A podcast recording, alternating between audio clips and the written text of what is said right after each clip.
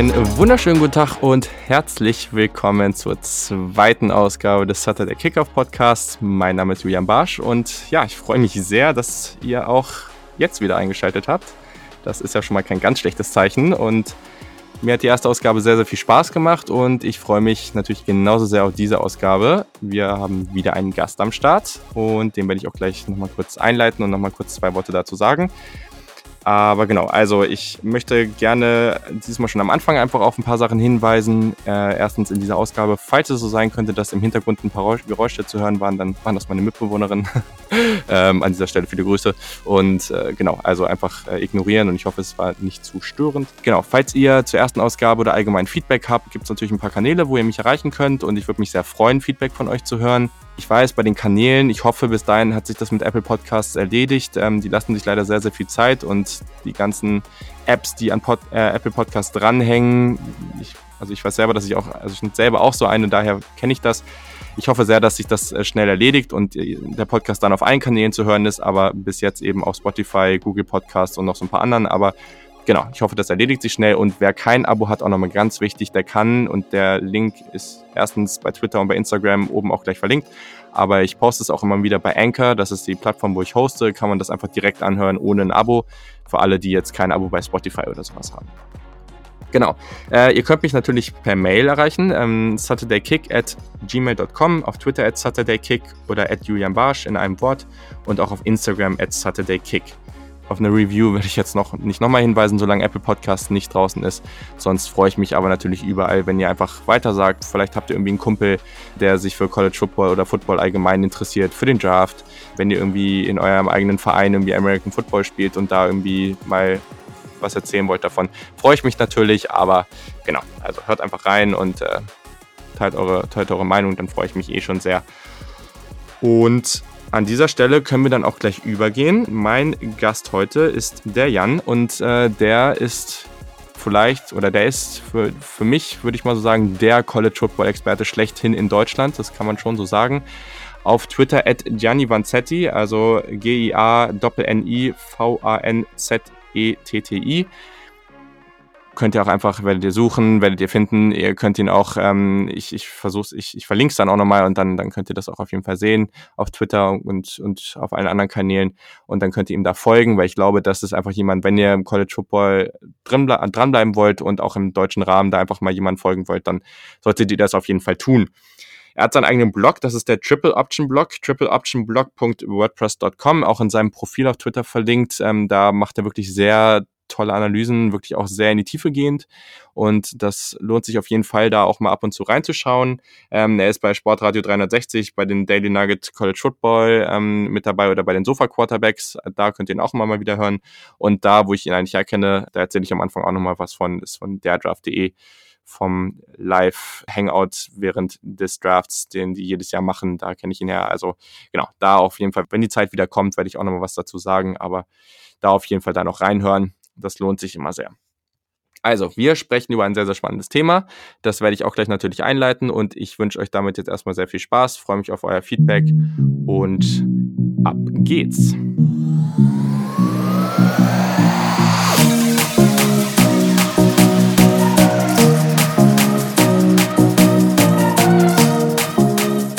So, wie bereits angekündigt, habe ich jetzt den Jan am Start.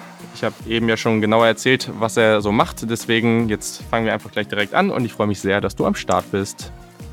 Moin, moin. Ja, ich freue mich auch. sehr gut. Du machst ja jetzt schon seit einigen Jahren einiges zum College Football. Ich habe eben schon alles aufgezählt, wo du immer so am Start bist, in vielen Podcasts, gerade so das, wo wir uns ja, glaube ich, auch drüber kennengelernt haben, der Draft.de, ähm, die, auch die Live-Übertragung da zum Draft jedes Jahr, wo ich jetzt dieses Jahr leider nicht dabei sein konnte, aber grundsätzlich jetzt schon ein paar Mal immer sehr spaßig. Ähm, aber du bist wirklich so die eine Person, die ich über die Jahre jetzt auch auf Twitter viel verfolgt habe, wo ich gemerkt habe, okay, du brennst für College Football und wirklich vor allem für College Football. Und ich, ich meine, vor ein paar Monaten habe ich irgendwie gesagt, so, oh, jetzt, auf Twitter habe ich irgendwie geschrieben, oh, jetzt beginnt die Draft Season richtig nice. Und da hast du dann gesagt, ja, aber die beste Saison, die, die ist jetzt leider schon zu Ende gegangen. Kann mich noch dran erinnern. Und äh, genau, deswegen finde ich das ziemlich cool. Und ähm, ja, deswegen würde ich mich erstmal freuen, wenn du vielleicht mal ein bisschen erzählst, woher diese Passion eigentlich kommt. In lang oder in kurz? Kannst du, ich, kannst du ruhig zwei Minuten Zeit nehmen, ist jetzt okay, nicht das Problem. Zwei, zwei Minuten ist lang. Gut. Ähm, ja, Football-Fan bin ich irgendwie schon als, also letztlich seit der Kindheit geworden, äh, Mitte der 90er ungefähr, aber wie bei fast allen anderen war ich zunächst gefangen von der NFL und da Hardcore-Fan der Buffalo Bills. Und ähm, mit College Football kam ich dann eher nebenbei in Berührung. Damals gab es dieses Football-Magazin Huddle, äh, das die einzig sage ich mal, mhm. regelmäßige Infoquelle in Deutschland war. Das gab es ja noch nicht im Fernsehen, Internet gab es noch nicht und ähnliches. Und da habe ich dann eher zufällig von dem spektakulären Orange Bowl 94 äh, gelesen zwischen Florida State und Nebraska. Florida State war haushoher Favorit, gewann dann letztlich relativ glücklich, ich glaube 18-16 war das. Und Nebraska hat bei Ausland noch in der Uhr ein Field Goal verkickt. Und da das so ein bisschen das Schicksal der Bills war damals, 90, Scott, äh, Scott Norwood und Dwight Wright, hat das mein Interesse geweckt. Meist, meistens ist es ja irgendwie sowas Zufälliges. Äh, ja. Außerdem so Teams, die dauernd Zweiter werden, da habe ich sowieso eine kleine Schwäche für. Und damals hatte ich so einen, so einen Dealer, sag ich mal, für Videokassetten, der regelmäßig den heißesten Scheiß aus den USA bekam. Da hat mir dieses Spiel bestellt und war davon einfach sehr angetan. Und wurde dann so ein kleiner Nebraska-Fan. Und naja, in den folgenden Jahren haben die Huskers dann dreimal die National Championship gewonnen. Das war natürlich mehr als erfreulich. Ähm, Besonderheit war halt, dass sie mit einer relativ aus der Mode gekommenen Offense agierten, nämlich einer Option-Offense, teilweise Triple Option, vor allem Power-Eye-Option. Und dazu eine krachende Defense, die Black Shirts, mehr braucht es für mich nicht. Ich bin bis heute großer Defense-Fan. Ähm, mhm. Nur College Football war halt interessant, aber letztlich hat es gegenüber der NFL ganz, ganz deutlich die zweite Geige gespielt zu der Zeit. Und das hat sich so ein bisschen im Verlauf der frühen Nullerjahre, sag ich mal, so allmählich geändert. Ich habe den Bezug zu den Bills damals langsam verloren. Mittlerweile ist der völlig äh, nicht mehr vorhanden. äh, kurzzeitig damals auch zu Nebraska, da Bill Callahan, vielleicht kennt ihn noch der ein oder andere, äh, damals Head Coach da war. Der war mit den Raiders im Super Bowl und äh, ist bis heute, glaube ich, irgendwo in der NFL als Offense Line Guru. Das kann er auch. Alles andere würde ich jetzt sagen, kann er nicht so gut. Der hat in Nebraska halt eine West Coast Offense installiert und auch sonst einige Traditionen halt abgeschafft, unter anderem das Walk-on-Programm ziemlich runtergefahren und da kam dann ein zweites Team dazu, die Buffalo Bulls, also das College-Team aus Buffalo. Das war so ein bisschen dann quasi mein Angebot an die Stadt, dass ich äh, Buffalo noch treu bleibe. Mit denen habe ich dann sehr schöne Nuller, späte Nullerjahre gehabt. Mittlerweile bin ich doch wieder ein bisschen mehr umgeschwenkt Richtung Nebraska, aber beide Teams und insgesamt deren Conferences, also Big Ten und MAC und College Football verfolge ich halt sehr intensiv und kann schon sagen, das ist mit Abstand die Sportart Nummer eins geworden im Laufe der letzten 10, 15 Jahre. Und ich glaube auch nicht, dass sich das nochmal ändern wird, aber man weiß es natürlich nicht. Ich finde das völlig okay. und äh, naja, aber ich meine, also jetzt ist ja dann auch eine spannende Zeit für dich. Also Buffalo letztes Jahr kein schlechtes Jahr gehabt. Ähm, ist natürlich jetzt im Draft nicht so ideal gelaufen alles, aber äh, auf jeden Fall ein spannendes Jahr gehabt. Und Nebraska ist ja momentan auch auf jeden Fall ein sehr, sehr spannendes Team. Nebraska ist ein sehr spannendes Team bei den Bulls, glaube ich. Das geht genauso schnell wieder bergab. Ich habe zwar die Saison sehr entgegengefiebert, hatte vor der Saison auch geschrieben, dass die halt, äh, glaube ich, eine sehr gute Rolle spielen werden. Also ich, es war nicht sehr überraschend, dass die halt so aufgetrumpft sind. Das hatte sich in der Saison ja. vorher ein bisschen angedeutet. Aber das wird diese Saison wieder sehr, sehr schnell im Mittelmaß oder sogar noch drunter äh, enden. Also die Bulls sind froh, wenn sie mal einen Bowl erreichen. Das passiert in der Regel nicht. Also ich habe es jetzt in der Zeit, in der ich sie intensiver verfolge, seit 2005, habe ich es dreimal erlebt. Von daher äh, hm. wahrscheinlich wird es wieder auf eine etwas schlechtere Saison hinauslaufen. Naja, das soll wohl vorkommen, aber ich glaube, mit Nebraska hast du da einen ganz guten Trostpreis. Und äh, ich glaube, wir sollten dann da in näherer Zukunft auch nochmal so einen Big Ten Podcast zu aufnehmen. Sehr gerne. Weil ich glaube, dass äh, gerade, ich habe da, ich höre immer den Buckeye Talk. Das ist ein sehr, sehr guter Podcast äh, von cleveland.com, glaube ich. Und da haben sie jetzt auch gerade so mit den verschiedenen ähm, Beatwritern von Nebraska, Michigan, Penn State geredet und der hat da sogar gesagt, dass er Nebraska da richtig auf dem Schirm hat und vielleicht sogar glaubt, dass sogar Nebraska gegen Ohio State das schwierigste Spiel für Ohio State dieses Jahr werden könnte. Also ich glaube, da könnte sich in den nächsten Jahren wieder richtig was, äh, könnte wieder richtig was zusammenkommen und ich glaube, Nebraska, damit muss man auf jeden Fall rechnen. Ich hoffe es, ich bin noch nicht ganz so optimistisch, allein wegen der Defense, aber ich werde keinem Optimismus hier widersprechen. Aber ich glaube, das können auch viele Fans. Also da bin ich bei Ohio State dann auch oft äh, ein bisschen kritischer. Beziehungsweise es kommt auch mal ein bisschen drauf an, aber da kommen wir ja gleich noch ein bisschen zu. Genau, also was machen wir heute? Ohio State wird leider öfter mal von mir angesprochen, das tut mir leid äh, für alle, vor allem Michigan-Fans, aber auch die werden in diesem Podcast nicht zu kurz kommen, weil es wird um Rivalitäten gehen. Rivalitäten sind echt einfach eine der coolsten Sachen im College Football und vielleicht auch die Sache, wo ich sagen würde, da ist der größte Unterschied zur NFL, weil natürlich gibt es in der NFL auch Rivalitäten, das will ich jetzt gar nicht bestreiten, aber das ist schon eine bisschen andere Nummer im College Football. Also gerade wenn man mal äh, zwei, unsere beiden ersten Rivalitäten, die wir gleich ansprechen werden, so über die Jahre verfolgt, da gibt es auch sehr schöne Dokumentationen zu. Da wird man sehen, das ist wirklich, wirklich intensiv und das wird auch Jahr um Jahr wirklich gelebt und da sind schon tolle Geschichten passiert. Macht auf jeden Fall immer wieder Spaß und äh, ja, ich habe das ja in, in Columbus da das halbe Jahr auf jeden Fall sehr hautnah erlebt. Das war deutlich intensiver als gedacht und genau, auf jeden Fall ziemlich cool und wir werden, wie gesagt, über vier Rivalitäten, die größten Rivalitäten sprechen. 10, 15 Minuten einfach mal kurz schauen, wie sieht's da gerade aus, wo stehen die Teams. Aber zu Beginn habe ich ein Fun Fact, beziehungsweise eine Frage zu einem Fun Fact an dich. Mal gucken, ob du drauf kommst weil, also diese Rivalitäten, die werden ja schon seit relativ vielen Jahren gespielt. Es gibt aber eine Rivalität, die wahrscheinlich die meisten nicht kennen werden, die bereits seit 154 Spielen stattfindet und damit die Rivalität ist, die am meisten Spiele im College Football hinter sich hat. Welche ist das denn? Das ist eine gute Frage. Ähm ist halt super schwierig, also das hätte random sein können. Aber. Ich hätte, ich könnte jetzt mir vorstellen, dass es was ist wie ähm, Harvard Yale. Princeton. Ja, die Princeton, waren auch relativ Yale wäre eine andere, ein anderer Kandidat. Ist tatsächlich eine andere Conference. Also es wäre ist auch relativ weit oben, was du hattest, aber es Löse es auf. Aber, also, genau, es ist Lafayette ah, gegen okay. Lehigh tatsächlich. Ähm, genau, die haben 154 Spiele und Lafayette führt 78 zu 71. Also ist auf jeden Fall schon lange unterwegs bei denen und ähm, nee, ist auf jeden Fall ziemlich cool. Ähm, und genau, also das so als kleinen Fun Fact, dass auch immer wieder diese kleinen Sachen im College Football, diese Partien, die jetzt nicht so Primetime irgendwo auf CBS und Fox laufen, das sind schon teilweise auch echt coole Partien, die man sich mal angucken kann mit einer coolen Atmosphäre. Aber wir haben schon lange genug geschnackt, ohne auf die erste Rivalität zu kommen. Und ich habe mir jetzt tatsächlich Ohio State gegen Michigan The Game als die Nummer 1 Rivalität aufgeschrieben. Sicherlich kommt da ein bisschen mein Bias durch, aber ich glaube, es gibt genug Leute, die da äh, die sowohl Argumente verstehen für Ohio State, Michigan als auch für Alabama, Auburn. Ähm, genau. Vielleicht ähm, kurze Infos dazu. In 2018 hat Ohio State ein, eine vernichtende, eine vernichtende ähm, Michigan eine vernichtende Niederlage hinzufügen können. 62 zu 39. Das war eines der überraschendsten Partien, eine der überraschendsten Partien, die es überhaupt so gab in 2018, würde ich jetzt mal so sagen. Auch dieses Jahr wird man wieder am 30. November gegeneinander spielen, dieses Mal aber in Michigan. Der All-Time-Record, im All-Time-Record führt Michigan jedoch noch 58 zu 50. Ähm, gab auch sechs Unentschieden. Und genau, aber in den letzten 14 Jahren hat Ohio State 13 Mal gewonnen. Daher vielleicht jetzt mal so die Frage für dich, ähm, wenn wir vielleicht erstmal kurz über Michigan reden. Glaubst du denn, dass sich das jetzt zeitnah ändern könnte, dass Michigan mal wieder gewinnen kann oder bist du da eher skeptisch? Also ich habe eigentlich vor dem letzten Spiel gedacht, dass wenn, dann jetzt die, die große Chance wäre. Haben, glaube ich, viele getan und dann ist es so ja. deutlich in die Hose gegangen, ja. wie, denke ich, niemand, auch die größten Optimisten auf Buckeyes Seite das gedacht hätten.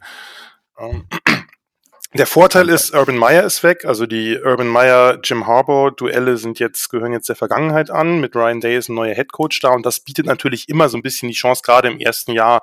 Also die ähm, das Spiel, was Michigan gewonnen hatte seinerzeit, war als, äh, also in den, jetzt in den Zehnerjahren war, als Luke Fickle bei Ohio State der Interim-Coach war. Von daher solche Jahre, wo entweder ein Interim-Coach oder eben ein neuer Head-Coach ist, bieten vielleicht, möchte ich jetzt sagen, eine größere Chance als ein Team, was von Urban Meyer, einem der besten Coaches der letzten Jahrzehnte gecoacht wird. Von daher würde ich fast sagen, das erste Jahr möglicherweise das, die größte Chance. Aber ähm, nach, dem, nach den letzten Spielen, denke ich, ist auch bei den Spielern, die jetzt noch da sind, ist das natürlich auch ein psychisches Problem. Man hat ein paar Mal ist man sehr knapp gescheitert, als man größerer Underdog war und jetzt, wo man das erste Mal auch ein bisschen deutlicher Favorit war und Ohio State sich gerade die Spiele vorher so wahnsinnig schwer getan hatte, da gerät man dermaßen unter die Räder, wie es ja wirklich niemand erwartet hätte. Und die Defense von Don Brown, die vorher ja fantastisch gespielt hat, die ganze Saison über, ist komplett auseinandergepflückt worden. Ja. Die Man-Coverage, seine berühmte Man-Coverage der Cornerbacks, also Pressman, ist halt komplett äh, zerstört worden von den, von den In-Routes, von den, von den Mesh-Konzepten, aber es waren ja auch zum Teil einfach äh, andere Plays. Also es war jetzt ja nicht nur auf ein Play festzumachen. Natürlich waren es vor allem die In-Routes mit Yard, Yards after Catch, die da äh, für einige Big Plays gesorgt haben, aber das, mhm. Das war ja schon eine Defense, die einfach in, in sich zusammengefallen ist. Das ist nicht zu erklären. Also so groß ist der Qualitätsunterschied zwischen der, der Buckeyes Offense und der Wolverines Defense sicherlich nicht gewesen. Das mhm. war einfach ein absoluter Stinker und ich weiß nicht, ob sie sich davon erholen können. Ja, das ist die Frage aller Fragen. Also ich kann auch nochmal dazu sagen, also ich war letztes Jahr wirklich sehr, sehr, sehr nervös. Ich habe da niemals mit gerechnet. Ohio State war vorher wirklich, also es war jede Woche, dann spielst du gegen Maryland und gewinnst eigentlich wirklich Ja, aber bei Pickroom also der Quarterback da bei der, bei der Two-Point-Conversion ja. den völlig offenen Receiver übersieht. Ne? Also das war schon ja, genau. ziemlich übel, das Spiel. Also und dann passiert sowas und ich habe da im Leben nicht mit gerechnet. Also ich habe auch nicht, vorher war es sehr eindeutig auf Michigan-Seite, ich habe schon immer auch gedacht, dass Ohio State einfach vom reinen Talent, das habe ich mir immer gedacht, wenn sie das reine Talent aufs Feld bringen, dann können sie mit jedem Team im Land mithalten. Das habe ich mir schon gedacht, aber nie so. Also äh, ja, es war einfach, also das 62 zu 39, das 39, das ist ja auch, das ist ja auch eigentlich schon fast zu knapp für die, wie die, wie die Partie gelaufen ist, einfach. Das war ja am Ende dann eigentlich nur, weil das schon so früh durch war, das, das Ding. Ähm, aber genau, also wenn man auf dieses Jahr guckt, ähm, ich glaube, was bei Michigan relativ interessant ist, ist, dass sie jetzt mit Shay Patterson, war letztes Jahr auch schon da, aber jetzt einen Senior Quarterback haben, der ja auch schon ja, vielleicht der talentierteste Quarterback ist, den Harbour bis jetzt hatte ähm, bei Michigan. Man hat eine sehr, sehr gute Wide Receiver Gruppe. Es könnte ein bisschen sein, ja. Michigan war ja über die letzten Jahre immer dieses Team, was viel gelaufen ist, viel diesen Oldschool-Football gespielt hat, dass sich das Ganze ein bisschen mehr an Perimeter, also wirklich mehr als Passspiel verändert. Da muss man natürlich irgendwie gucken, dass man jetzt nicht wieder so viele Verletzungen hat. Das war in den letzten Jahren immer ein bisschen das Problem. Ja. Gerade Tariq Black, Wide Receiver, unglaublich talentiert. Also macht richtig Laune, dem zuzugucken. Ähm, aber das ist jetzt sehr, sehr vielversprechend. Und dann hat man in Josh Gattis, der eventuell auch die Plays callen wird, einen neuen Offensive Coordinator. All das zusammen und dann drauf geguckt, defensiv hat man ziemlich viel verloren und ist da jetzt wieder sehr jung, was letztes Jahr die Stärke eigentlich eher war. Glaubst du, dass dieser Shift, also wenn man das so anguckt, ist ja auch relativ viel im Umbruch. Glaubst du, das wird jetzt, wird jetzt einfach so gut weitergehen oder vielleicht sogar besser laufen für Michigan als letztes Jahr? In die Glaskugel kann ich nicht schauen. Ich würde, also anstelle der Wolverines-Fans, das darf ich dir natürlich jetzt nicht sagen, äh, würde ich hoffen, dass Gaddis die Offense ein bisschen auf Vordermann bringt. Pep Hamilton vorher, das war ja schon eine relativ mhm. dröge Offense, das muss man ja einfach so sagen, mit sehr, sehr viel Under Center, was natürlich ja. auch nicht unbedingt die größte Stärke von Shea Patterson war also vor allem bei Ole Miss vorher. Ähm, der, sie haben es ein bisschen umgestellt im Laufe der Saison. Nur jetzt fehlt halt mit Higton äh, und auch Chris Evans, dem Backup, fehlen halt die, die, die Runner. Also die haben eigentlich jetzt sehr, sehr viel, sehr unerfahrene Running Backs. Das heißt, wahrscheinlich muss es eh ein bisschen mehr auf die Stärke hinauslaufen. Du hast mhm. Tariq Black angesprochen, Donovan Peoples Jones ist halt, äh, hat im letzten Jahr dann endlich den Sprung gemacht, den man so ein bisschen von ihm erwartet hat, weil er so ein, so ein hoher Recruiter. Und Nico Collins ist mhm. für mich der, der am die, die größte Wildcard ist, der dritte Receiver, den, von dem glaube ich, der wird nächste Saison sehr, sehr stark werden.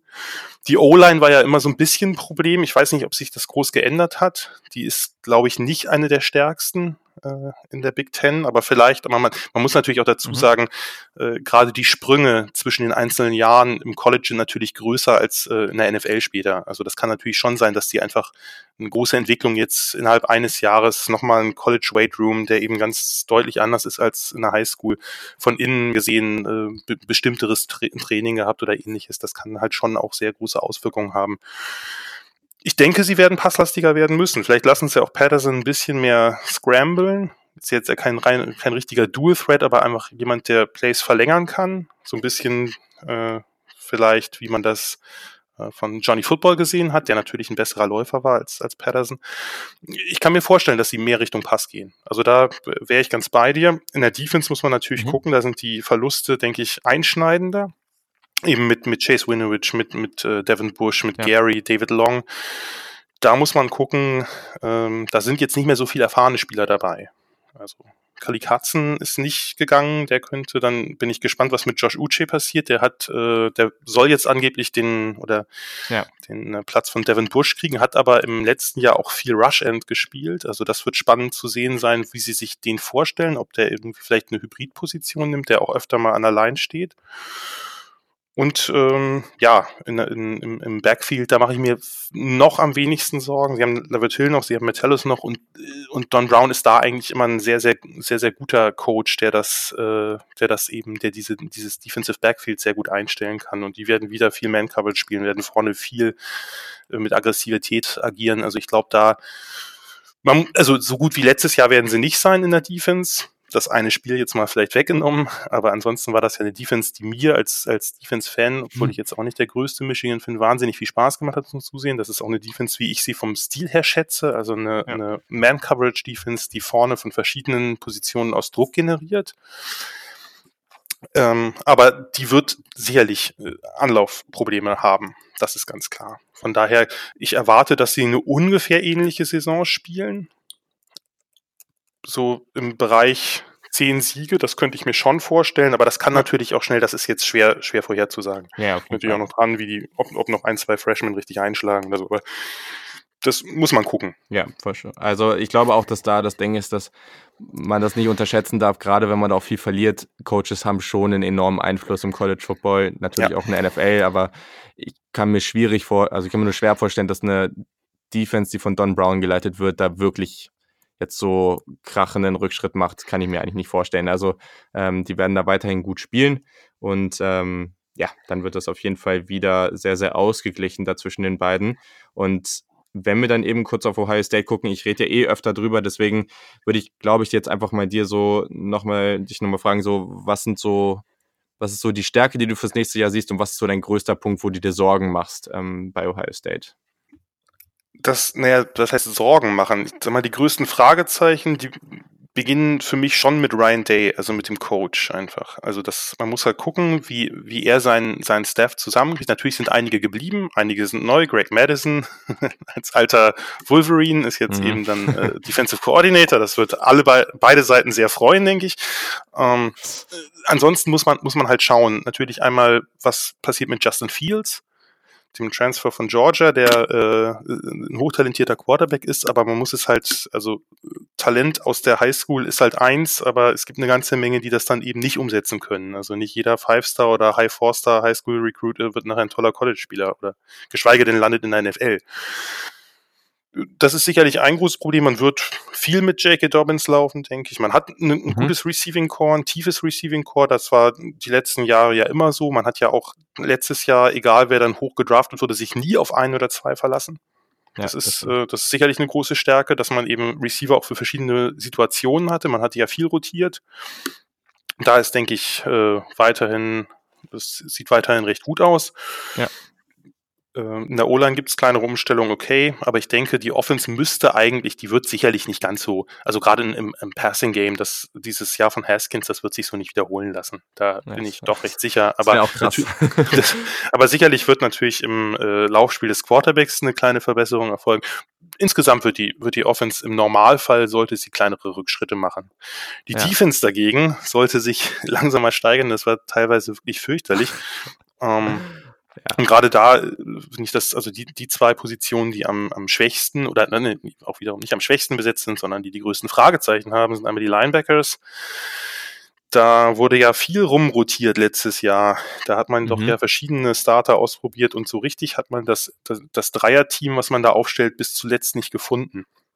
Malik Harrison war der Einzige, der dann wirklich durchgespielt hat eigentlich am Ende und die ja. anderen wurden halt schön äh, hin und her gewechselt. Und das andere Problem war halt Safety wo man eben Jordan Fuller halt auch verschiedenste Spieler äh, getestet hat, die ja dann immer zwei, drei äh, Spiele gestartet haben, dabei ganz gut aussahen und dann nachher in einem Spiel fürchterlich aussahen, dann kam der nächste rein und so weiter. Also das sind, glaube ich, die beiden Positionen, wo man am ehesten ja. ähm, gucken muss, dass man sich entscheidet auch, wen man dann spielen lässt und vielleicht auch einfach mal durch ein schwächeres Spiel durchschleppt. Natürlich geht das nicht bis, äh, bis zum Ende, aber also wenn man jetzt, ja. wenn jetzt jemand offensichtlich überfordert ist, muss man den natürlich rausnehmen, aber nicht bei jedem Fehler da durchwechseln. Da würde ich mir ein bisschen mehr Vertrauen wünschen, gerade bei jüngeren Spielern. Ansonsten. Ja, definitiv. Mit Chase Young hat man einen super Pass-Rusher. Ich habe den letztes Jahr Ja, Anfang, richtig, Anfang richtig Laune machen. Genau, ich habe den letztes Jahr nach der ersten Woche vorgestellt, da habe ich mal Stills verglichen, in dem, da hat ja noch Nick Bosa gespielt, auf der, also als Bookend quasi, und ähm, habe ich mal Get of Stills gemacht, hatte das bei mir auch auf dem äh, auf dem Blog gepostet. Ich, äh, der, der war wesentlich besser, als er von den Statistiken her äh, das gezeigt hat, und der wird dieses Jahr auf jeden Fall richtig steil gehen. Mit Landers hat man einen guten, guten Interior-Man und die, die Corners werden wieder besser sein. Also das war, glaube ich, Ja, ein Jahr, ja, was das ist ein Riesending. Ja. das war ein Jahr, was, äh, was nicht so gut lief. Mit Okuda hat man ja auch jemanden, der dann am Ende der Saison mehr gespielt hat. Ähm, ähm, äh, Sean Wade, glaube ich, wird einen Sprung Ja. machen. Und gut, Arnett wird nie, nie mehr werden als das, was man vor zwei Jahren mal dachte. aber äh, gut, aber ich, ich denke, das wird eine gute, deutlich be- verbesserte Defense sein. Im Normalfall. Muss man natürlich gucken, aber Ja. im Normalfall äh, wird, das, wird das sicherlich eine Defense sein, die vielleicht das, den einen oder anderen kleinen Sprung macht. Und da muss man ja gucken, ob jemand wie Zach Harrison spielen wird oder so, also einer dieser Top-Recruits. Das, äh, denke ich, Ja, wird, wird sehr spannend sein. Aber ich, also Ohio State schätze ich weiterhin sehr hoch ein. Ja. Nicht nur, weil ich hier, nicht nur, weil ich hier zu Gast bin. Nein, das zeigt es aber auch. Also es zum Beispiel, es gibt ja auch die ganzen Magazine in den USA, ähm, wovon einige auch sehr, sehr gut sind, die jetzt so langsam rauskommen. Athlon Sports ist ja schon rausgekommen und die haben äh, Michigan an 4, Ohio State an 5. Also ich glaube weiterhin, Nationwide. also Michigan so also- hoch. Okay, das überrascht mich doch ein bisschen. Ja, ich hätte, ich, mich jetzt auch ein bisschen überrascht, aber gleichzeitig, ich glaube wieder, dass in beiden Teams, und das hat man aber dieses Jahr in vielen Teams, also es haben einige Teams wirklich dieses extreme Potenzial, komplett auszurasten.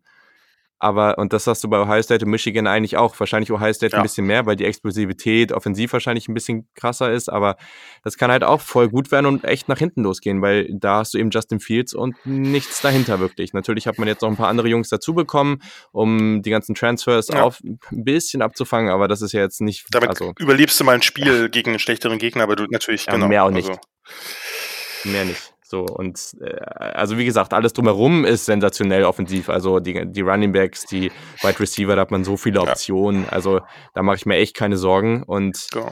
ja, also ich glaube, das ist aber bei beiden Teams wieder so, ne? Es kann halt auch schnell, also es gibt nicht, nicht Klar. wenig Leute im, im Lager von, oder ich sag mal in, in den Medien rund um Naja, eine State, die Carl Jones-Story, die gibt's halt nicht jedes Jahr. Genau, und dann sagen auch viele, rechnet ruhig jetzt auch mal nach so, in so einem über, potenziellen Übergangsjahr auch mal damit, dass ihr mal drei, vier Spiele verliert. So. Und äh, auch wenn ich noch nicht sicher bin, ob das wirklich so kommt, also klar, ich kann auch nicht sicher sein, weil ich es nicht weiß, aber, ähm, aber gleichzeitig ist es eben schon das, wo man sagen kann, so, dass äh, dieses Jahr, also ist schon wahrscheinlicher als, in so manch anderen Jahren. Das kann man schon sagen.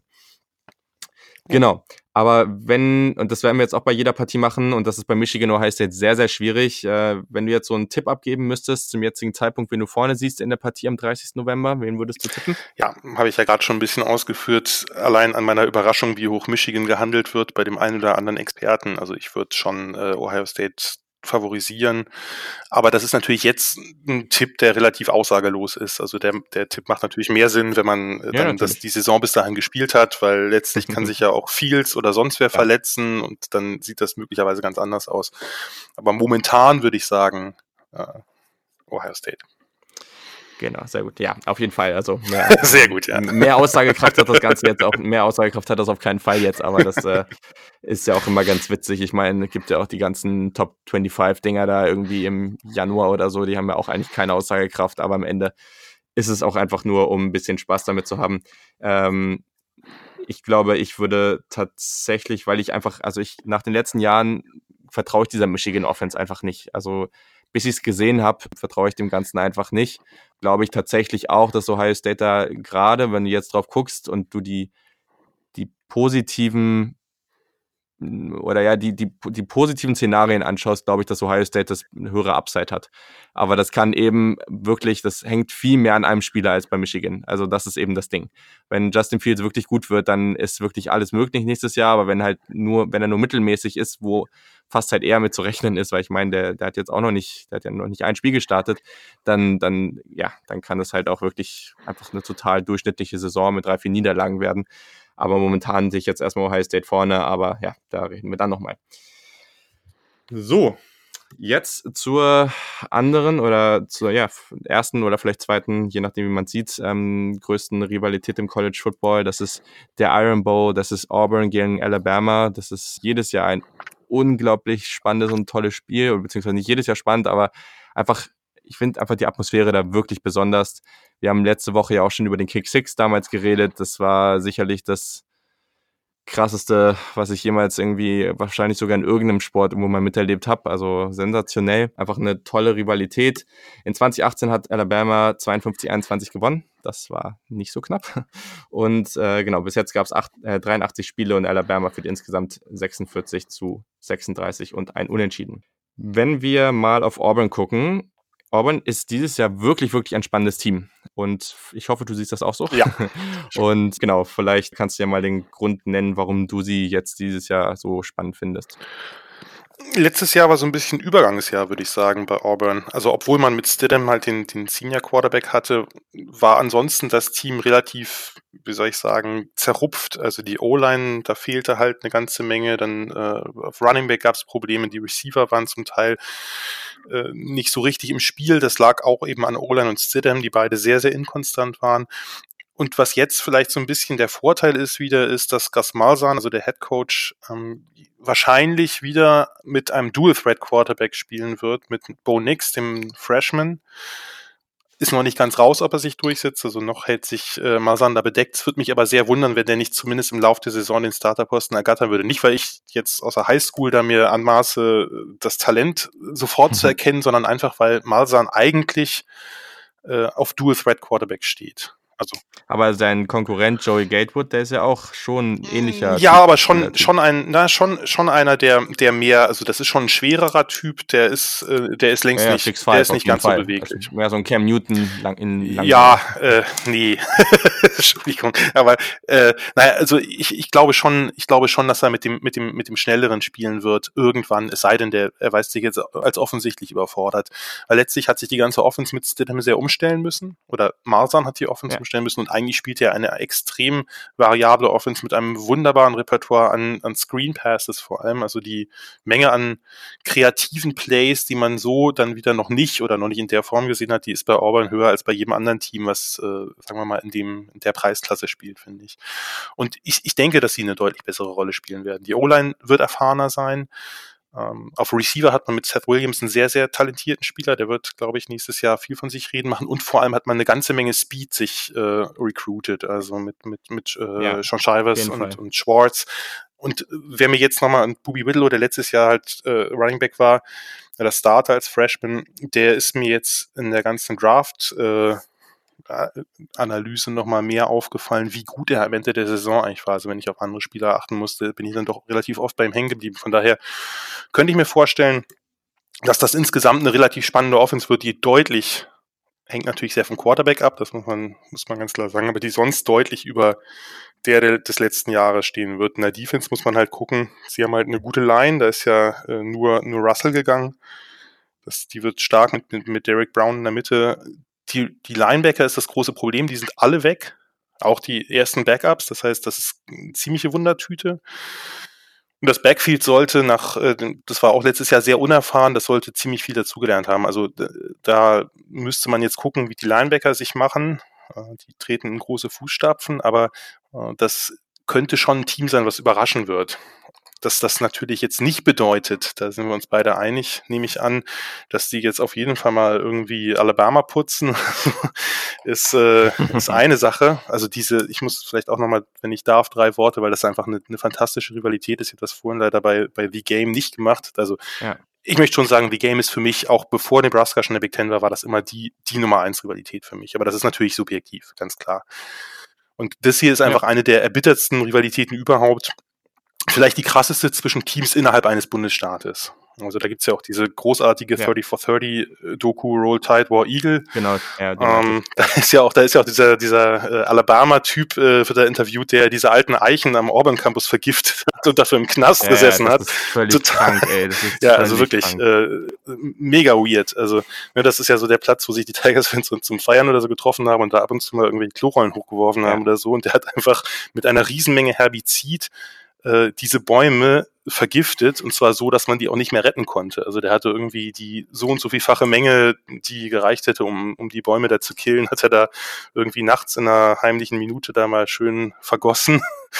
ja, äh, das zeigt nur, wie, äh, wie krass es da um diese genau, Rivalität ja. bestellt ist. Und die ist ja in letzter Zeit einfach doch sehr stark in der Hand von Alabama, also spätestens seitdem äh, Nick Saban da mhm. Coach ist.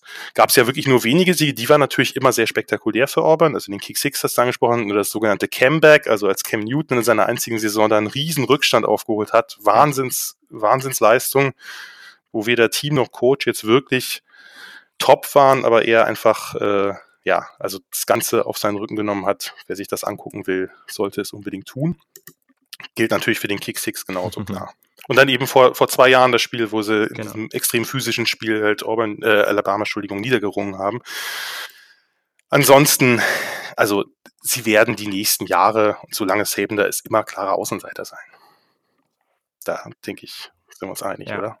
Ja, ich glaube schon. Also das ist natürlich, also ich glaube schon, dass Orban immer mal wieder in die Position kommen wird, um eben Klar. mal den Großen zu stürzen, aber mehr halt auch nicht. Also es wird eben jetzt ganz interessant, weil gerade Gus Malzahn als Coach auch eine ganz interessante Figur im College Football ähm, in den letzten Jahren so ein bisschen versucht hat, diese berühmte CEO-Rolle einzunehmen, ein bisschen weg vom Hands-on-Coach. Das hat halt überhaupt nicht funktioniert. Und genau, da geht er jetzt wieder zurück zu seinem ja, da, wo er hergekommen ist, eigentlich im Endeffekt, er wird wieder die Plays callen und er wird wieder ein bisschen dahin zurückgehen, was er eigentlich so gut gemacht hat und warum es am Anfang mhm. im Auburn so erfolgreich war. Und äh, ich glaube, das wird schon sehr interessant, aber wo wir wirklich gucken müssen und warum man bei Auburn wirklich dieses Jahr einfach vorsichtig sein muss, was man da auch prediktet auf die gesamte Saison bezogen. Im Schedule haben sie mit Oregon, Alabama, Georgia und dann at, also auswärts bei LSU und auswärts bei Florida, einfach einen brutalen Schedule. Also ich sehe nicht, wie du damit mindestens also die, das Ding ist ja, der Rest der Teams sind ja auch nicht schlecht in der nee. SEC. Also, äh, also ich sehe nicht, wie man dann, also wenn du da mit drei Niederlagen rauskommst, dann hast du da schon einen verdammt guten Job gemacht. Also das wird schon sehr, sehr schwierig für, für Auburn. Aber das wäre ja schon eine deutliche Steigerung, von daher. Ja, auf jeden Fall. Auf jeden also ich gehe ja nicht davon aus, dass die irgendwie um die äh, Divisionskrone quasi in, in der West da mitspielen. Das, das glaube ich nee, nicht, aber die können, die werden eine deutlich bessere Rolle spielen und auch einfach mehr Spiele irgendwie spannend gestalten als, äh, als im letzten Jahr. Davon gehe ich schon aus. Genau, aber jetzt haben wir lange über Orban geredet und da gibt es ja noch ein anderes Team, die in den letzten ja, zehn Jahren relativ erfolgreich waren. Wir wollen es jetzt mal so ausdrücken. Ähm, aber da ist ja was passiert äh, im Januar.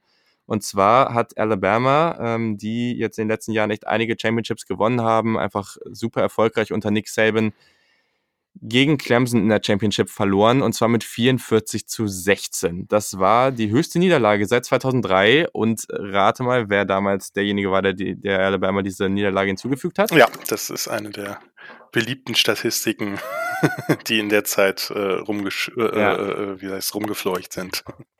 genau. Genau, also das war dann Nick Saban selber mit LSU, ähm, wo er doch noch da Head Coach ja. war.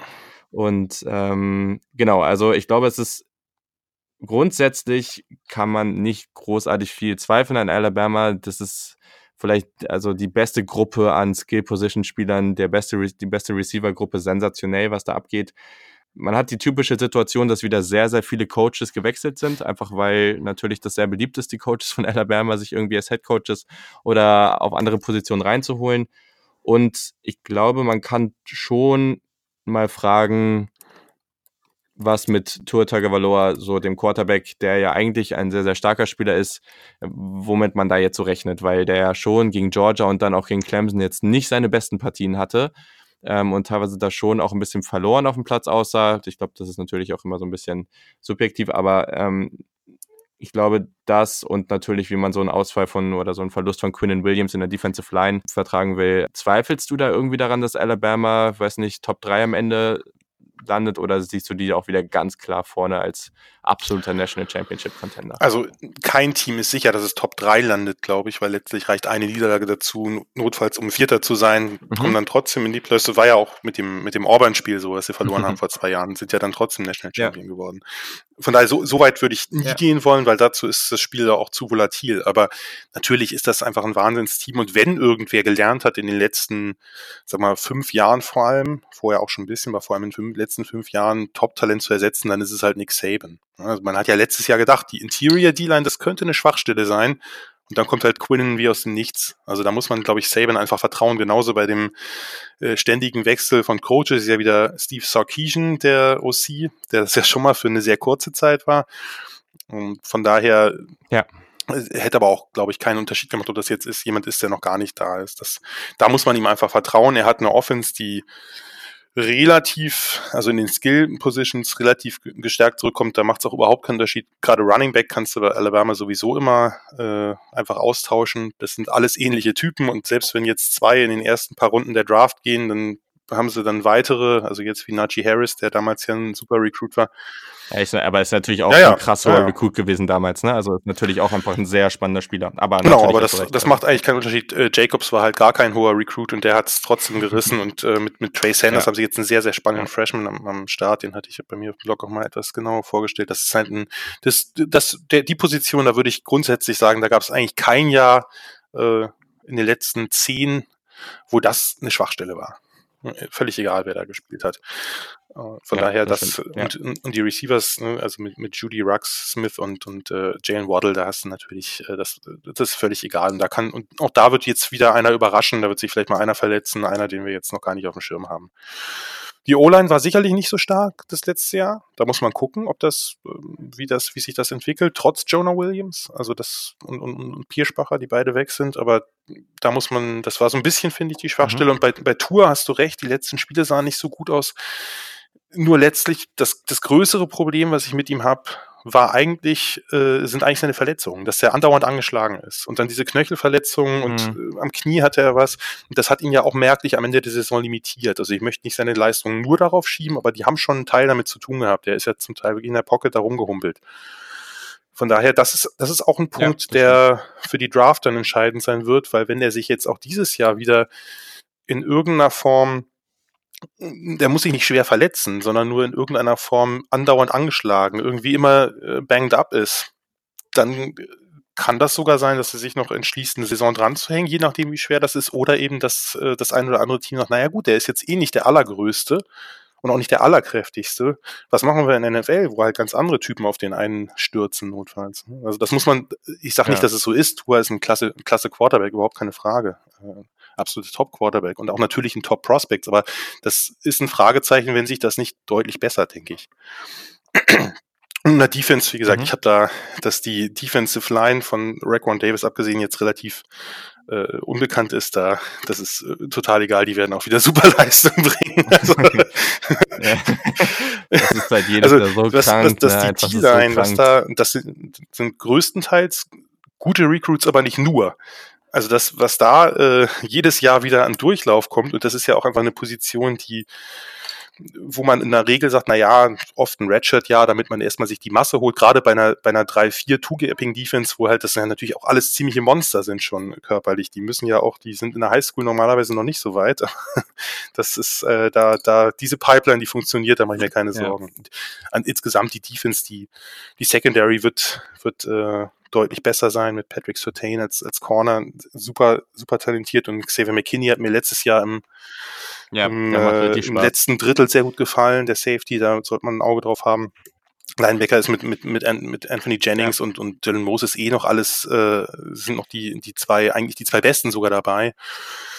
Mit Anoma hat man total tolles Talent, was man letztes Jahr schon ein bisschen eingesetzt hat. Also, da, da, also Alabamas Defense, daran wird es nicht haken. Ob die jetzt Clemson, die gerade einfach ein, ein absolutes Überhoch haben, was, was Talent angeht, ob sie denen gefährlich werden können, ist natürlich eine andere Frage. Aber auch da, hm. die Saison ist lang, Verletzungen passieren.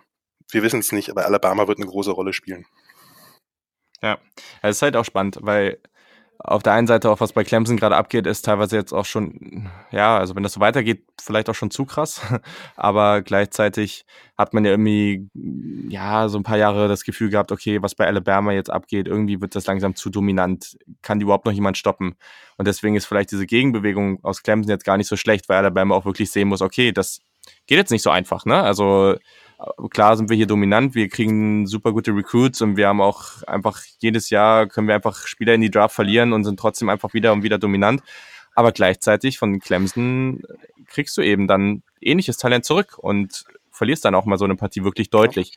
Und das ist eben auch ein Zeichen an Alabama, wir müssen weitermachen. Wir können jetzt hier auch nicht uns ausruhen auf irgendwas und das ist für den College Football sicherlich keine schlechte Entwicklung. Sicher nicht, aber ausruhen kannst du dich da eh nicht, weil letztlich spätestens alle vier, fünf Jahre ist das ganze Team äh, durchgewechselt.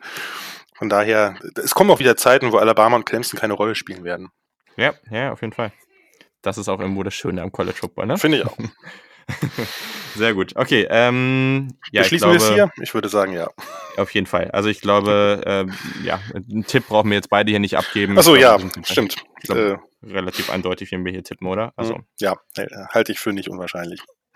Genau. Auch wenn es natürlich cool wäre, wenn jetzt jemand wie, egal ob das jetzt Gatewood oder Bo Nix ist, der da ähm, startet, ähm, jetzt mal so eine richtig sensationelle Saison raushauen würde. Das könnte, das könnte was darauf auswirken, wie so ein Spiel läuft, aber oder auch eine ganze Saison vor Auburn läuft, aber ich glaube, jetzt gerade können wir das auf jeden Fall nicht erwarten. Nee, aber natürlich, das ist ja eh so bei jedem Spiel, äh, gerade bei der Rivalry Week, wo es dann eben darum geht, dass man dem großen Konkurrenten noch irgendwie in die Suppe spucken kann, selbst wenn man nicht so eine tolle Saison hatte, egal auf wen sich das jetzt bezieht, auf die Teams, die wir hier vorstellen oder andere, das ist ja dann eh mal schön, wenn der Underdog irgendwo dann doch mal einen, äh, einen raushaut. Genau, also da stimme ich auf jeden Fall zu. Und ja, ich würde sagen, bei den nächsten beiden Rivalitäten nicht, dass die irgendwie weniger wichtig werden, aber da können wir einfach mal schauen, dass wir die ja. auf jeden Fall kurz vorstellen und dann ein bisschen zackiger durchkommen. Ähm, und genau, die nächste ist auf jeden Fall der Red River Showdown. Die wird tatsächlich nicht am 30. November am Rivalry Weekend gespielt, sondern dieses Jahr am 12. Oktober 2019. Texas, Oklahoma. Letztes Jahr haben sie zweimal gegeneinander gespielt. Einmal in der Regular Season. Texas 48-45 gewonnen. Geiles Spiel. Ähm, dann nochmal in der Big 12 Championship. Da hat dann Oklahoma knapp gewonnen. Ähm, oder ja, mit zwei Punkten. Und ja, also insgesamt führt Texas da noch relativ deutlich den All-Time, das All-Time-Duell an. Aber ich glaube, in den letzten Jahren wissen wir alle, dass Oklahoma ganz, äh, einen ganz guten Verlauf hatte. Zwei Heisman Quarterbacks, Baker Mayfield ähm, und Kyler Murray. Nun bei Texas war letztes Jahr sehr, sehr gut. War einfach eine spannende Entwicklung in Texas. Dass Texas wieder einigermaßen zurück ist, das ist sehr, sehr gut für den College Football. Da bin ich sehr fest von überzeugt. Man war 10 und 4 letztes Jahr. Sam, Allen, Sam Ellinger hat auf Quarterback eine tolle Saison gespielt. Kann er das wiederholen? Und siehst du Texas eher auf dem aufsteigenden Ast oder auf dem absteigenden Ast? Weil ich habe beide Entwicklungen schon in verschiedenen Media Outlets gesehen sag ich mal, gleichbleibend, stagnierend auf hohem Niveau. Wie ist damit? Äh, also kann ich, kann ich ganz schwer sagen. Ich weiß nicht, es ist mhm. ja dann oft, wird dann so angenommen, dass es organisch läuft, dass ein Team dann immer besser wird. Das, das was Tom Herman bei Texas gemacht hat, ist auf jeden Fall äh, sehr, sehr gut gewesen, die letzten zwei Saisons. Der hat die mhm. wieder auf den Track gebracht auch im Recruiting, aber, auch Recruiting aber, aber, aber man muss, man muss auch also, sagen, das war ja. vorher auch nicht so schlecht, wie die Ergebnisse waren. Also das war nie total ja. Äh, total gurkig und die Ergebnisse waren äh, äh, blieben irgendwann aus. Von daher es ist eben Recruiting ist eins, aber längst nicht alles. Also das ist natürlich das die Entwicklung von Talenten, die aus ja. der Highschool kommen und irgendwie 17 sind oder so, die ist natürlich oberwichtig, weil da da entscheidet sich noch nicht, wer nachher der große Star wird. Und das hat ja Gott sei Dank jetzt wieder ein bisschen besser geklappt bei Texas aus deren Sicht. Also ich weiß, ich, wir können jetzt trefflich streiten, ob man ein großes Texas braucht oder nicht. Nein, ähm, ich werde mich hier genauso zurückhalten wie du bei äh, den Wolverines. Ähm, es wird viel von Sam Ellinger abhängen, das ist richtig. Der hat, der hat seine Fortschritte ja. gemacht, der ist immer noch ein etwas limitierter Werfer. Das ist einfach äh, der Fall. Der hat Texas hat auch erkannt, wo ihre Stärken waren. Ihre Stärken waren halt äh, bei den Receivers, bei Colin Johnson und, und, und äh, Lil John mhm. Humphrey mhm. und haben die halt äh, auch mit vielen hohen Bällen, zwei große Receiver wunderbar eingesetzt. Das hat sehr gut geklappt. Ob das jetzt wieder so wird, wird man abwarten. Sie haben halt ein paar wir haben jetzt zwei Five-Star-Athletes, Brew McCoy und noch einen anderen äh, geholt. Also da wird man gucken, ob die gleich einschlagen können oder ob sie es an anderen Receivern festmachen. Aber ich denke, dass es wieder sehr viel mhm. Receiving und dann sehr viel Lauf von Ellinger sein wird, weil was ein bisschen gefehlt hat letztes Jahr und eigentlich die letzten Jahre insgesamt war, dass sie mit Running Backs laufen können. Sie haben durchaus den ein oder anderen Talentierten gehabt, aber sie haben. Ja, Ingram ist ja jetzt auch, also ist auch Ja, ja, sicher, aber das ne? war die also letzten Jahre auch da. Zum Teil sind die ja dann, obwohl die gar nicht so viel bei Texas gelaufen ja. sind, nachher in der NFL gelandet, wo man sich fragt, okay, das Talent ist da, aber die werden nicht eingesetzt. Also sind dann meistens als undrafted ja, oder Late Rounder irgendwie da reingekommen. Und da ist äh, die Frage, ähm, wie wie kann man das mal ändern, weil sie haben eigentlich wirklich immer diese Draws, Lead Draws, vor allem mit Ellinger, und das tut ihm natürlich auch nicht gut. Ja, der genau. hat natürlich, ja. der hat letztes Jahr auch ein paar Schulterverletzungen, glaube ich, gehabt und äh, so verheizen mhm. muss man jetzt den Quarterback, auch wenn er natürlich ein sehr, sehr kräftiger Quarterback ist, nicht. Also da können wir jetzt die Frage, ob die das irgendwie ein bisschen umstellen können, dass sie eben auch mal mehr mit den Runnern laufen also ich würde es ihnen, ich würde es ihnen empfehlen, aber das habe ich letztes Jahr auch schon dauernd gemacht, haben es trotzdem nicht gemacht. Müssen die auch nicht auf mich hören, aber war ja auch erfolgreich genug. Wollte gerade sagen, also nicht auf dich gehört. Nein, aber äh, ich habe mich trotzdem gefragt, warum das äh, so wenig der Fall war. Nee, verstehe ich ja auch. Also das ähm, macht auch macht mega Sinn. Also ich meine, ne, es kommt ja auch ein bisschen drauf an, gerade in Short Yardage Situationen. Ja. Ist ja auch ein bisschen dieses Urban Meyer Syndrom, ne? Also äh, oder Tim Beck, der dann da jetzt ja auch ist. Ähm, das ist halt ein bisschen die Situation und Ellinger, der also auf einer Seite das mit den Verletzungen und dann hatte nur sechs Turnover letztes Jahr, ne? Also es ist sehr, sehr gut, aber kann er das wiederholen? Das ist auch nicht so leicht. Also da gibt es auf der Quarterback-Position, das wird sehr, sehr positiv dargestellt und sollte es auch werden, aber sicherlich auch nicht ganz mit, ohne Mit Tim Beck habe ich mich bei Nebraska genug rumgeärgert, den erwähne ich jetzt nicht. aber, nein. ähm, nee, aber interessant wird halt sein, wie, wie, wie gut wird die Defense sein, die natürlich für eine, gerade für eine Big 12 Defense hervorragend war. Äh, die äh, Orlando Defense, die haben nur, nur auch eben einige Leute verloren, gerade in der, in der Front Seven. Da muss man abwarten, ob da die, äh, die, die jetzigen oder die damaligen Backups, die, die jetzigen Starter, das ähnlich, ähnliches Potenzial haben. Hinten haben sie halt zwei super Safeties mit Brandon Jones und Caden Stearns. Das ist das ein, der ein, die eine ganz, ganz große Stärke. Aber eigentlich traue ich denen zu, dass sie wieder, weil das Scheme halt, das ist ja dieses 3-3-5, das ist halt ein sehr äh, eigenes System und wenn die da schon länger mhm. drin sind, die Spieler, dann können die das in der Regel gut befolgen und also das, ich, ich mag das sehr gern. Ich mag nicht unbedingt ein größerer, ein größerer Texas-Fan, aber ja, das ist eine sehr schöne Defense zum Angucken. Von daher schauen wir mal. Beende ich es jetzt mal hier, damit wir es nicht ja, zu lang machen. Fall. Nee, auf jeden Fall.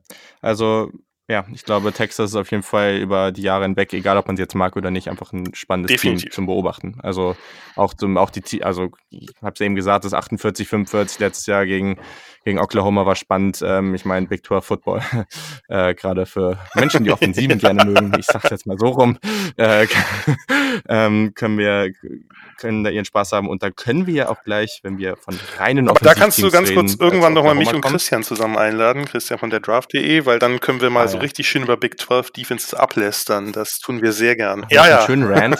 Oh ja. Das, okay, sehr schön. Das nennen wir dann noch so. Das machen wir auf jeden Fall. Da bin ich jetzt schon dabei. Ähm, weil, wenn wir über Oklahoma sprechen, dann sprechen wir über ein tolles Offensivteam seit Jahren, auch wahrscheinlich auch wieder dieses Jahr, aber über das kurz vorher gesagt, es gibt 130 Teams im College Football. Ähm, Oklahoma war in der Pass Defense in 2018 genau auf Platz 130 und das sollte mit diesen Mitteln, die man in Oklahoma hat an dieser Universität, nicht passieren. Nichtsdestotrotz waren sie sehr stark und sie werden auch wieder als ein sehr starkes Team gehandelt. Warum ist das so und wird das so bleiben? Ist das eine Frage an dich oder an mich? Also, nee, an dich. also, an dich ist das. Ja, nee, hätte ja sein können, dass das eine rhetorische Frage ist. äh, warum das so bleiben wird? Also, das bleibt, also warum es so bleiben könnte, sagen wir mal, liegt zum einen äh, in dem äh, Transfer Quarterback Jalen Hurts, dem Alabama Quarterback begründet. Da hoffen jetzt ja viele, dass Lincoln Riley, der Head Coach, dem jetzt einen ähnlichen Schub geben wird wie den Quarterbacks vorher. Mhm. Im Passing ist das, denke ich, nicht zu erwarten. Hurts ist aber ein sehr, sehr intelligenter Quarterback. Äh, ich, ich mag den als, als Typen extrem. Ich hoffe, dass er diesen Schritt macht auch wenn ich jetzt auch nicht der größte Oklahoma-Fan bin, aber äh, für ihn persönlich würde es mich sehr freuen, wenn er da noch ja, einen Schritt macht. Fall. Ob das dann für die NFL reicht, ist eine ganz andere Frage, aber dass er halt ein erfolgreiches Jahr spielt, Heisman ist jetzt sicherlich ein bisschen zu hoch gegriffen. Ich wollte sagen, also er ist nicht der Nummer 1 Pick und nicht der Heisman? Äh, nein, aber er wird, nein, aber es ist ja nicht ausgeschlossen. Also ja. genauso, es ist nicht aus, also Nummer eins Pick ist, denke ich, ausgeschlossen. Aber Heisman würde ich jetzt, das ändert sich so schnell, da hat man letztes Jahr auch nicht an Kyler Murray gedacht, wenn wir die Aufnahme ja, jetzt gemacht haben. Das stimmt. Von daher ja. äh, warten wir mal ab. Nee, glaube ich zwar nicht, aber es ist für mich nicht völlig aus der Luft gegriffen. Es ist jetzt nur nicht übermäßig wahrscheinlich. Nein, der hat halt mit, mit CD Lamb natürlich einen, einen tollen Receiver und hat jetzt ja, die haben ja einen, äh, völlig, völlig abstrus halt äh, dazu rec recruited, also vor allem was, was Receiver angeht. Äh, mehrere, mehrere Five- und Four-Stars, also da äh, darf, äh, versiegt, sagen wir mal, die Talentquelle nicht. Die haben mit Spencer Rattler ja noch einen, den besten Quarterback des letzten, ja. also den ja. besten Pro-Style. Ob der jetzt äh, dann unbedingt äh, Hurts verdrängt, glaube ich eher nicht, aber das, sagen wir, die sind ganz gut aufgestellt auf den Skill-Positionen und auf. Also das wird in den nächsten Jahren nicht schwächer. Das, nee, solange solange Lincoln Riley da bleibt, das ist halt die eine ja, okay, ganz, das ganz. ist tatsächlich entscheidend.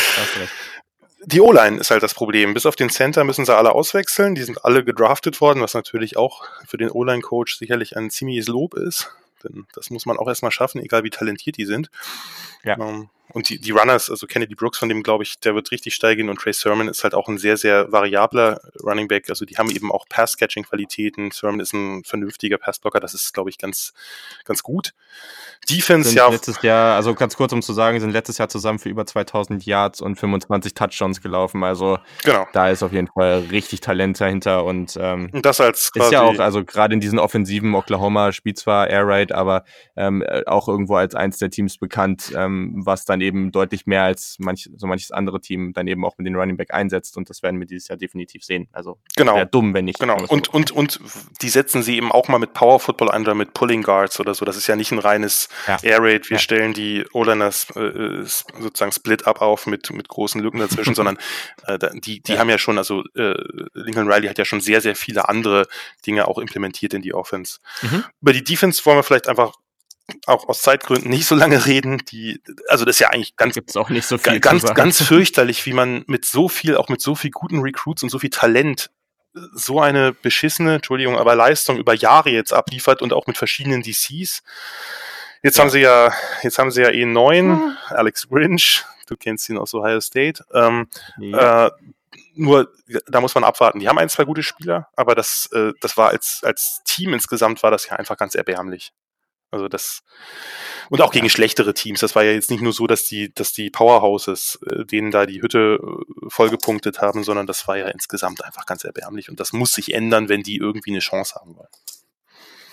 Ja, es war allem auch interessant, ne? weil im Endeffekt kommen in der Secondary fünf Starter zurück, aber die Frage ist, willst du das?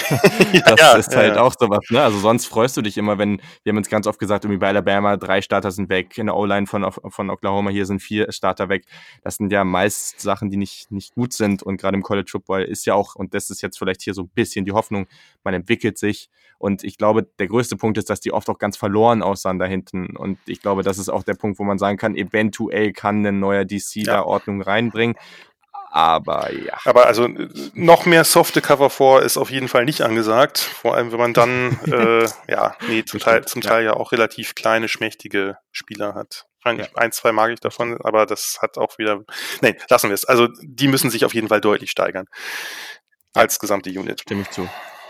Ja, aber ich, ich glaube, das ist auf jeden Fall eine der Partien. Wenn man jetzt darauf guckt, finde ich das nicht so leicht zu tippen. Ähm, wem würdest du jetzt in so einem in so einem Spiel da eher den Sieg zu trauen am jetzigen Zeitpunkt, beziehungsweise auch vielleicht eher als, kannst du das eine oder das andere sagen, eher als Favoriten für die Big 12 sehen? Ich würde, Falls du kein anderes Team vorne siehst, das ist natürlich. Ich würde, bei den, ich würde bei den Sooners bleiben aus einem Grund, und zwar, weil die Defense war die letzten Jahre schon sehr, sehr schlecht und die kann eigentlich nicht noch viel schlechter werden. Und die Offense wird sicherlich nicht, nicht ganz so gut sein wie, wie letztes Jahr, aber die, aber äh, wie gesagt, Texas hat eben auch das ein oder andere Problem in der Defense, was sie eben ausgleichen müssen. Und ich glaube, insgesamt ist die Sooners Offense versus Longhorns Defense würde ich leicht für die äh, würde ich leicht für die Sooners sehen. Also die quasi, das ist ja das Duell der beiden Stärken, wenn man so will, der Teams. Oder ja. der, der, letztes Jahr war es so. Man kann es natürlich jetzt noch nicht prognostizieren, aber von daher, ich würde ich würde die Sooners noch leicht vorn sehen, aber das wird sicherlich ein ganz enges Ding. Ja, also ich glaube, bei mir ist mehr das Ding, dass ich noch nicht an dem Punkt bin, dass ich bei Texas wirklich sage, das, was man da etabliert hat, da vertraue ich jetzt Jahr für Jahr drauf. Also ich glaube, da brauchst einfach noch ein bisschen bei Texas, dass ich wirklich sage, okay, auch man hat hier und da ein paar Abgänge, ein paar Faktoren, wo man irgendwie Fragezeichen hat, aber es wird trotzdem wieder so gut werden, weil bei Texas, also es kann natürlich immer bei jedem Team passieren, aber ich erwarte bei Oklahoma jetzt wirklich nicht, dass man so einstürzt, nur weil es jetzt da vielleicht ein, weil eben und obwohl halt eben Kyler Murray jetzt eben weg ist. Und bei, bei Texas irgendwie, also selbst mit einem ähnlichen Team, würde ich jetzt sagen, kann das auch einfach viel schlechter laufen als letztes Jahr. Ähm, da bin ich noch nicht an dem Punkt, deswegen sehe ich die auch noch knapp vorne, die Sooners, aber ich erwarte da auch eine ganz, ganz knappe Partie. So, dann haben wir noch eine Rivalität und die würde ich wirklich relativ kurz mal machen, aber trotzdem, ich glaube, das ist ja auch so äh, auf jeden Fall echt ein ähm, mega, mega cooles, ähm, mega coole Rivalität. Jedes Jahr spielen sie auch gegeneinander, obwohl sie nicht in der gleichen Conference sind, weil Notre Dame ja äh, independent ist. Und genau, letztes Jahr hat aber Notre Dame in ihrer ungeschlagenen Regular Season knapp gewonnen, 24-17. Und das war eben gegen USC. Und USC ist einfach ein Team, was ja, wie soll man sagen? Also eigentlich ein absolutes Powerhouse. Also eigentlich ja auch das Team in LA ähm, hat auch historisch gesehen sehr, sehr stark gespielt, aber momentan läuft es ja überhaupt nicht. Vielleicht mal ganz kurz, wo siehst du da das Hauptproblem und also versuch's mal kurz zu beschreiben, so kurz es geht, ähm, und vielleicht irgendwie mal zu gucken, wo siehst du da das Potenzial, dass es jetzt auch bald besser wird? Das ganz schlaglichtartig, weil sonst sind wir viel zu lang da. Also ich glaube, eine ganze Menge Probleme bei den Trojans gerade. Die haben vor allem mit der unklaren Ausrichtung von Lynn Swan, also dem Athletic Director, zu tun, der überhaupt keine klare Linie hat und im Grunde genommen jetzt dieses Jahr noch mal mehr als vorher mit Clay Helton einen Headcoach hat, der so ein bisschen wie so eine lame duck wirkt. Und das tut er eigentlich schon seit seiner Installierung, weil er eben nicht den großen Namen hat. Er ist Interimscoach, dann Dauerlösung. Mhm, ja. Da hat man am Anfang auch relativ viel an mir rumgemäkelt, wo es gar nicht so viele Gründe gab, wo ich glaube, ein Coach, der äh, jetzt ein bisschen erfahrener gewesen wäre, da nicht oder einen besseren Namen hätte, da jetzt nicht unbedingt äh, kritisiert worden wäre.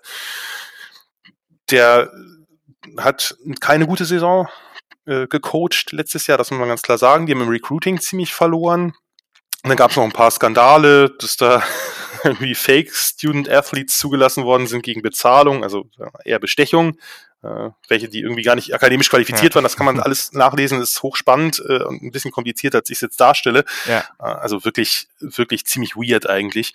Äh, da läuft gerade einiges schief und zwar nicht nur im, im Footballprogramm. Und das, äh, da, da glaube ich, müsste man einen Großreine machen, wäre da angesagt. Aber äh, von daher, das muss jetzt nicht unbedingt Auswirkungen aufs nächste Jahr haben. Äh, aber ich denke, die Chancen stehen recht gut, dass Helton und auch Swan irgendwann demnächst ihren Hut nehmen müssen. Das vielleicht ganz kurz soweit. Ja. Ja, ich glaube auch, das äh, hast du ja ganz gut beschrieben auf dem Feld. Ähm, wie gesagt, also man hat da immer noch viel Talent rumlaufen. Wenn man da jetzt die richtige Umgebung, den richtigen Coaching-Staff und sowas hätte, glaube ich schon, dass da auch deutlich mehr mit möglich wäre. Und da finde ich es jetzt schon spannend, was da nächstes Jahr passiert. Gerade mit JT Daniels, das war ein sehr, sehr hoch rekrutierter ähm, Quarterback der sehr durchschnittlich gespielt hat letztes Jahr, ähm, was aber auch als Freshman Und auch okay hinter einer Line, die ihn echt im Stich gelassen hat. Also. Ja, ja. Naja, natürlich. Also, das sind alles Sachen, so schlimm war es jetzt auch nicht. Also, das muss man jetzt auch dazu sagen. Natürlich dazu Amon Ra Sam Brown, der da letztes Jahr als Freshman auch schon eine ganz gute Saison hatte, 750 Yards, drei Touchdowns. Ähm, der, der Bruder von Equanim, oh, ich kann den EQ, wir nennen ihn so, ich, ich kann das eh nicht aussprechen. Ähm, und genau, also ich glaube schon, dass da Potenzial ist. Ähm, defensiv, ja, ist sehr, sehr jung alles. Also ich glaube, ja. das ist jetzt nicht die ideale Situation für den Coach da, gerade in so einem Jahr, wo du eigentlich Erfolg genau. haben musst, ähm, erfolgreich zu sein. Aber naja, also. Das war letztes Jahr letztlich schon so und das zieht sich ein bisschen durch, weil die paar sind dann doch in den NFL. Es ist einfach ein sehr, sehr junges Team, durchaus talentiert, aber wie du schon sagst, nicht unbedingt ein Team, wo man jetzt als Coach sagt, das ist jetzt das Team, mit dem ich jetzt die Siegesserie statt damit ich überhaupt meinen Job behalte. Genau, also ich glaube, auf jeden Fall muss man da drauf gucken, weil ich auch hier wäre es natürlich irgendwo, egal ob Fan oder nicht, wäre schon ganz cool, wenn man da äh, irgendwann auch mal wieder ein erfolgreicheres, erfolgreicheres USC sehen würde. Eventuell schaffe ich es da auch äh, in meiner Zeit in den USA dann ähm, zum, zum, Ho zum Home Opener ähm, gegen Fresno State, was oh, auch cool. ein ganz schönes Spiel wäre. Mal gucken, ob es klappt. ich muss auch schauen, dass ich noch einigermaßen Karten kriege, die man sich leisten kann. ähm, aber genau, also das ist auf jeden Fall ganz spannend. Aber ich glaube, die, das Team, was jetzt hier in der Partie schon noch interessanter ist und momentan auch in der deutlich besseren Situation ist, Notre Dame. Und Notre Dame hat wieder einen sehr, sehr schweren Schedule. Man spielt äh, Georgia, Michigan und Stanford, was definitiv nicht leicht ist. Ähm, und war im Recruiting in den letzten Jahren ganz okay, ist letztes Jahr ungeschlagen durch die Regular Season gekommen, hat in Ian Book jetzt jemanden, der schon überrascht hat. Ich glaube, das kann man schon so sagen als Quarterback. Vielleicht einfach so ein kurzes Resümee, was du, wo du Notre Dame gerade siehst und, und ja, was du vielleicht irgendwo auch erwartest. Also ich erwarte nicht, dass sie nochmal ungeschlagen durch die Saison gehen. Das wäre schon eine krasse mhm. Leistung. Weil eben der Schedule ja immer nicht ganz so leicht ist. Man kann ja. trefflich darüber diskutieren, ob Teams sich einfach einer Conference anschließen müssten, damit sie eben nicht äh, diese Möglichkeit haben, sich ihren Schedule selbst zusammenzubauen. Aber das ist, passt zumindest auf die letzte, auf das letzte Jahr von Notre Dame nicht. Das war was anderes, als sie damals im Finale gegen Alabama waren. Die haben eine ich glaube, ne, also mit Ian Book, du hast recht, der hat überrascht, der war in der Saison davor, das ja auch schon ein paar Mal angedeutet, als damals als Backup von Wimbush, mhm. wenn er mal rein musste wegen Verletzungen. Der wird sicherlich erstmal Starter sein. Die, die Line ist, glaube ich, ganz, ganz, wird trotzdem ganz gut sein. Die haben ein, zwei Leute, Alex Bars verloren, aber das äh, ist, glaube ich, eine Line, die, die Potenzial hat, gerade die beiden Tackles. Ähm, insgesamt eine solide Offense, aber sicherlich nicht, nicht das, was einem irgendwie äh, Angst einjagen wird. Das glaube ich nicht. Aber das war letztes Jahr eigentlich auch nicht.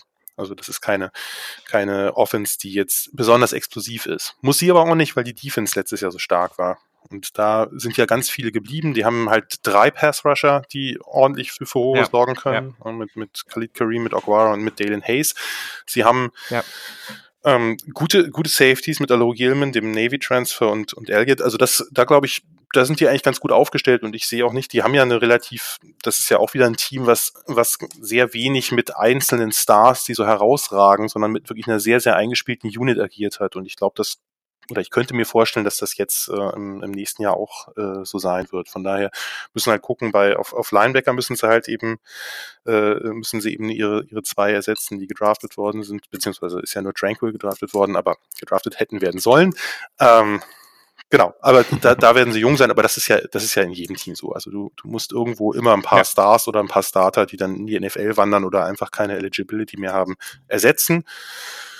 Und ich denke, die Defense wird wieder eine gute Rolle spielen. Ob das jetzt in die Region geht, wage ich mal zu bezweifeln. Also das vom letzten Jahr, glaube ich, ist nicht so einfach zu wiederholen. Dazu ist das Team insgesamt zu wenig explosiv. Mhm. Aber schon gerade jetzt auch in der Rivalität sind sie dieses Jahr doch schon deutlich vorne, oder? Ich denke ja. Also es, ich muss das jetzt einmal aussprechen. Es geht ja um den Jewel Shillelagh. Ein Shillelagh ist irgendeine Art, weiß nicht, eine Art Hybrid aus traditionellem irischen Gehstock und Schläger oder so. Sieht auf jeden Fall auch relativ witzig aus, dieses Teil, was dann zwischen den beiden ja. Teams da hin und her wandert. Ähm, ja, ich denke, die werden favorisiert sein nach Stand der Dinge. Aber auch letztes Jahr hat man gesehen, die haben sich ganz schön lange schwer getan, weil das ist eben das Tolle an Rivalitäten, dass ja, da eben, ja, das da hat, da hat USC gerade in der ersten Halbzeit, wenn sie da ein bisschen energischer gewesen wären und ihre Chancen besser genutzt hätten, denn da waren sie überlegen und, äh, und Notre Dame vielleicht ein bisschen stärker in Rückstand gebracht hätten, dann wäre da was möglich gewesen. Es war ein knappes Spiel. Von daher, äh, ich hoffe, dass all diese äh, Rivalitäten dann genügend Spannung mitbringen und natürlich noch einige andere auch, die wir jetzt nicht besprochen haben. Ja, definitiv. Und ich glaube, da, ähm, ja, ich glaube, da können wir dann auch nochmal in der Zukunft genau drüber reden. Ich glaube auch ein paar Teams, die wir jetzt ein bisschen kürzer gemacht haben, die werden ja auch auf jeden Fall nochmal hier und da auftauchen und äh, sei es, weil sie in der Saison dann vielleicht auch mal stärker spielen oder eben vielleicht in einem Upset auch mal äh, ein überraschendes Spiel verlieren. Genau, also dann ähm, war das jetzt am Ende ein bisschen, muss man ein bisschen durchrushen, aber trotzdem sehr, sehr cool, dass wir das mal an dieser Stelle besprechen konnten. Ähm, genau, gibt es bei dir noch irgendwas, was du gerade so bewerben willst oder wo du gerade irgendwelche Projekte hast, wo du sagst, oder sollen wir mal reinschauen? Nö, also bei mir ist alles beim Alten. Ich, äh, man liest mich über Triple Option. Ich habe gerade Sommerpause, da ich äh, vor der Draftzeit da sehr, sehr viel äh, also viel zu viel Zeit reingesteckt habe und eigentlich kaum noch was anderes gemacht habe, mein Privat Privatleben auch relativ kurz gekommen ist. Äh, und das äh, muss ich jetzt ein bisschen nachholen, aber ich werde mich dann rechtzeitig mit Previews melden. Es gibt dann äh, wie jedes Jahr ein sehr, sehr ausführliches Big Ten und Mac Preview, wo dann jedes Team auf vielen Seiten besprochen wird. Äh, und ansonsten äh, ja, wird man sich vielleicht bei Twitter lesen oder hier nochmal hören oder eben in meinem angestammten College Football Podcast bei den Sofa Quarterbacks hören, die nächstes Jahr möglicherweise so heißen werden. Von daher, äh, irgendwo wird man sich hören oder lesen, denke ich. Sehr, sehr gut. Das auf jeden Fall. Und äh, genau, also ich werde auf jeden Fall auch noch die Sachen verlinken. Sonst kann man bei dir auf Twitter unter Jenny Vanzetti ja auch alles finden. Ähm, da hast du ja auch alles verlinkt. Unbedingt folgen. Ähm, da bekommt ihr alles mit, was ihr zum College oder die meisten Sachen, die ihr zum College Football äh, wissen solltet. Alles ist ein bisschen, ein bisschen hochgegriffen. ein bisschen zu groß und blöde für dich. ich glaube, das ist nicht so leicht. Ähm, aber ich glaube, das kriegt auch niemand hin. Daher ähm, ist das eigentlich auch ganz entspannt. Genau, also nochmal vielen Dank. Äh, hat mir wirklich sehr viel Spaß gemacht und äh, ja, ich würde mich freuen, wenn du nochmal Gast bist. Sehr, sehr gerne. Und sehr schön. Genau, perfekt. Also dann vielen Dank und bis dann.